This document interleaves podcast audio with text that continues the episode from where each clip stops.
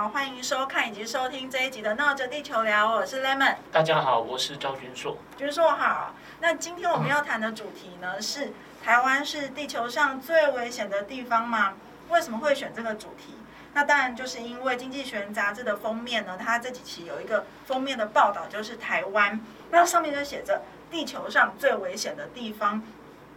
为什么《经济学人》会这样说呢？因为他认为哦，美国他一直以来都认同中一个中国这个理想，但他却花了七十年的时间确保两个中国的存在。可是，在现在这个情况下，这个国际局势下，这样的模糊已经模糊策略已经没有空间了。那他认为说，台湾目前是美中最重要的竞技场。如果说哪一天中国突然攻击台湾，而美国的第七舰队赶不到的话，首先中国会成为亚洲地区的霸主。那美国也会让他全世界盟友不再信任他，所以这是他的一个主张。那我想问君硕说，你是美中关系的专家，你觉得台湾真的有这么危险吗？美国从大概一两个月前，他们的外交政策圈就开始很密集在谈这个话题。那但那只是仅限于外交政策圈，可是经济学人呢？他这次谈就表示，他也觉得一般人有必要知道。所以你刚刚讲的这一期啊，他有一篇非常长的报道，他就直接写你如果是英语为母语的，你需要十三分钟才能够看完。那也就是从你刚刚讲的美国第七舰队在一九五零年代在台湾海峡巡航开始，一路讲到八二三炮战，讲到现在两岸的军力对比，又讲到美国前太平洋司令卸任的司令。在听证会的证词，还有现在中共的动作等等的，他的目的就是要先让全世界可能对台海不了解的政经精英都知道，说这可能未来是一个呃很可能会出事的地方。那为什么呢？我倒觉得是可能不能完全只从台海关系来看。因为四月的时候，普丁弄了十万军队在俄罗斯跟乌克兰的边境，然后呢，那其实相当的唐突，而且俄罗斯为什么那么严重呢？因为他二零一四年真的就就战争过，乌克兰也死了非常多人，马航的飞机也是被乌克兰的民兵打下来的，所以他们很怕的就是，然后同时呢，中共也派了二十五台飞机绕台湾，那是破纪录的多，所以美国人就忽然发现到，哇，我们如果万一普丁这是玩真的，那如果这边也出事，我们要。他们就觉得说，他们很怕习近平会趁机搞事情，所以呢，就说现在已经有一些专家甚至都把就两边一起谈，就说美美国要怎么样应付这个这个场面，也就是说，现在的局势就是跟客观的局势更让台海的问题更迫切。台湾本来只是重要，所以我可以提醒大家，去年十二月。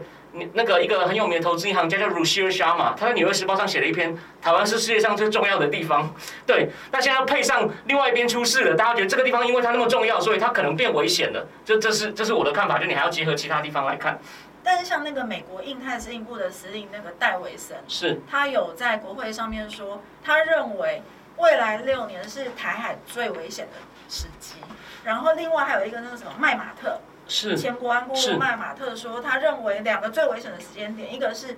北京冬奥之后，一个是什么？中共二十大之后。那你觉得真的是这样子吗？有这么迫切吗？因为如果是六年的话，其实是非常短的时间。对，我我认为，对，他六年内他他只要觉得时机成熟，或是他想赌一把。他可能就会出手啊，因为很多人说他可能会办完冬奥才出手，但我觉得台湾的重要性对他来说应该，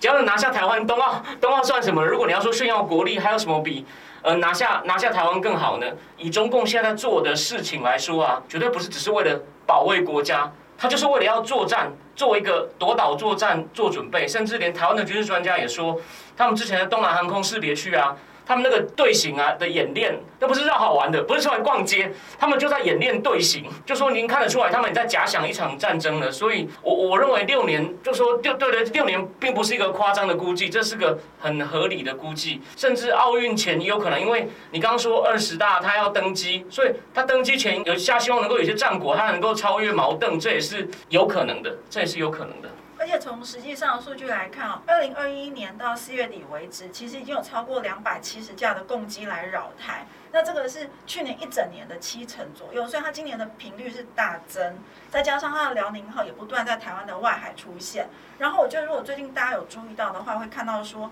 中国不断在释放一些他们军演的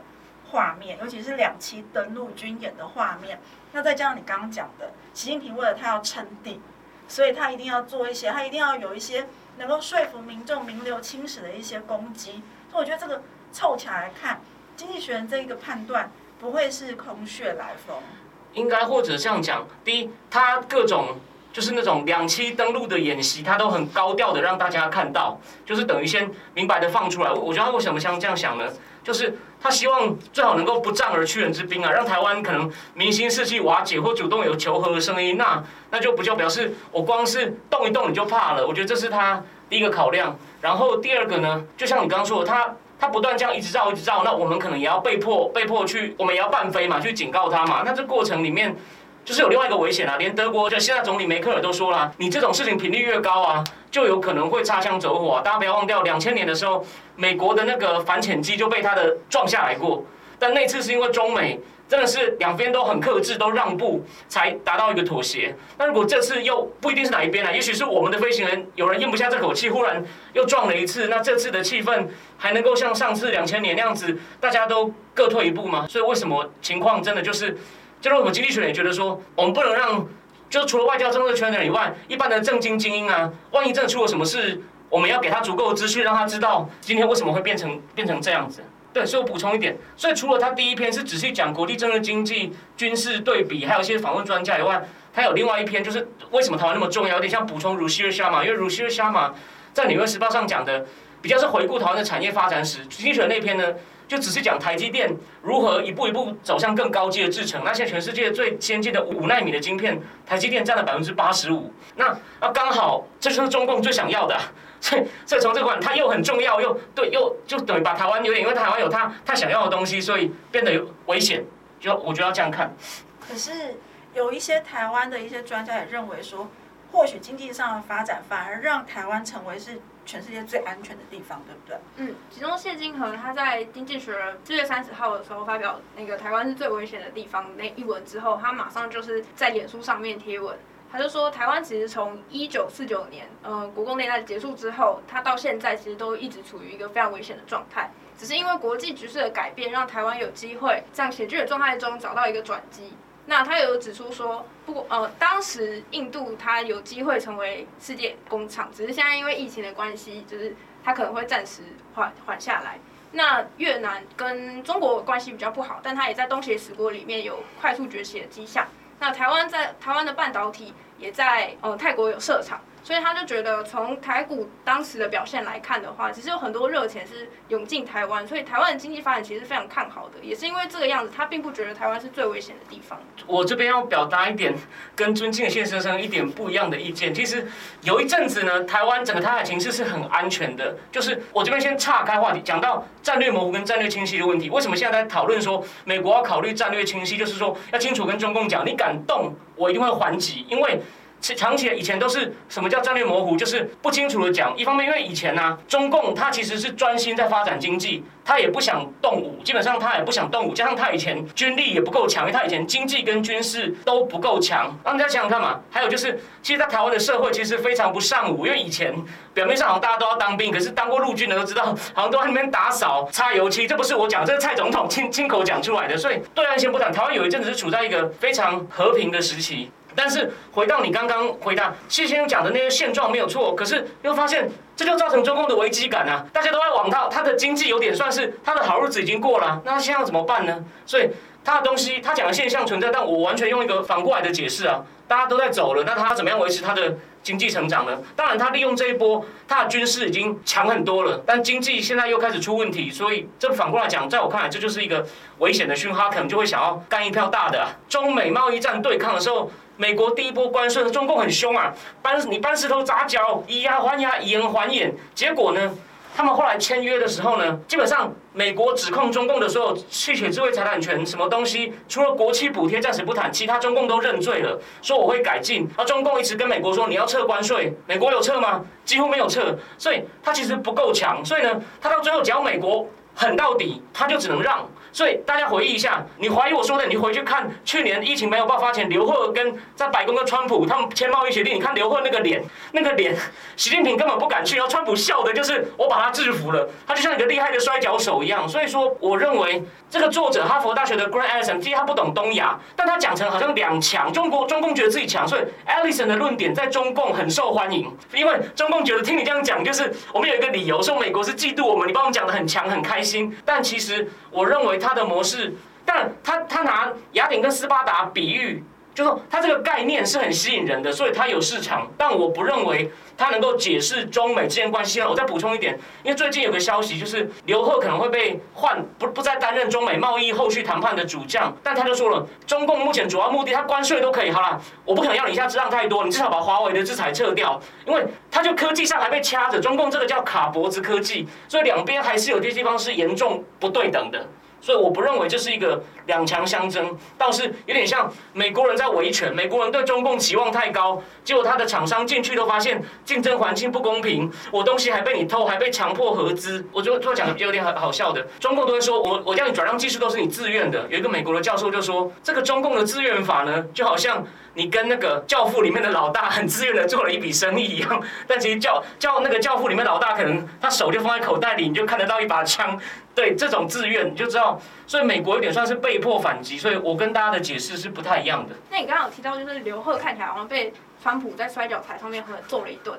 可是现在他已经换成了拜登政府了，那情况有什么改变吗？拜登政府目前他有一些小的措施，我觉得，哎。比如说这几天要取消一些中共人员的签证啊，还要考虑就是要再对一些中共的科技设下一些禁令。但是以大的来说呢，他目前还没有看到什么。虽然他一直强调，他都是讲，就他在讲中共是威胁，可是呢，他目前能做出来的动作还没有让人眼睛一亮的动作。所以美国有一个很有名的气管顾问公司叫 Eurasia Intelligence，他的老板叫 Ian Bremmer，他底下有个分析员在分析拜登上任的一百天，他也这样讲，他说目前呢，拜登政府好像为中被中共的强硬有点震慑到了。所以呢，他们的外交官都是采取一种手势，然后呢，在谈很多谈判中不能取得主导权。那就我再插一句，不只是所以我说有时候你要看美国整体外交政策，他跟伊朗，他现在为了要逼使伊朗回到他们当年谈好的协定，被称为废掉协定，他也愿意先解除一些制裁给伊朗。然后俄罗斯一放十万军队到俄乌边境，说俄罗斯看起来比较像演的，可是呢，拜登也就吓得马上要跟他收报工会，所以。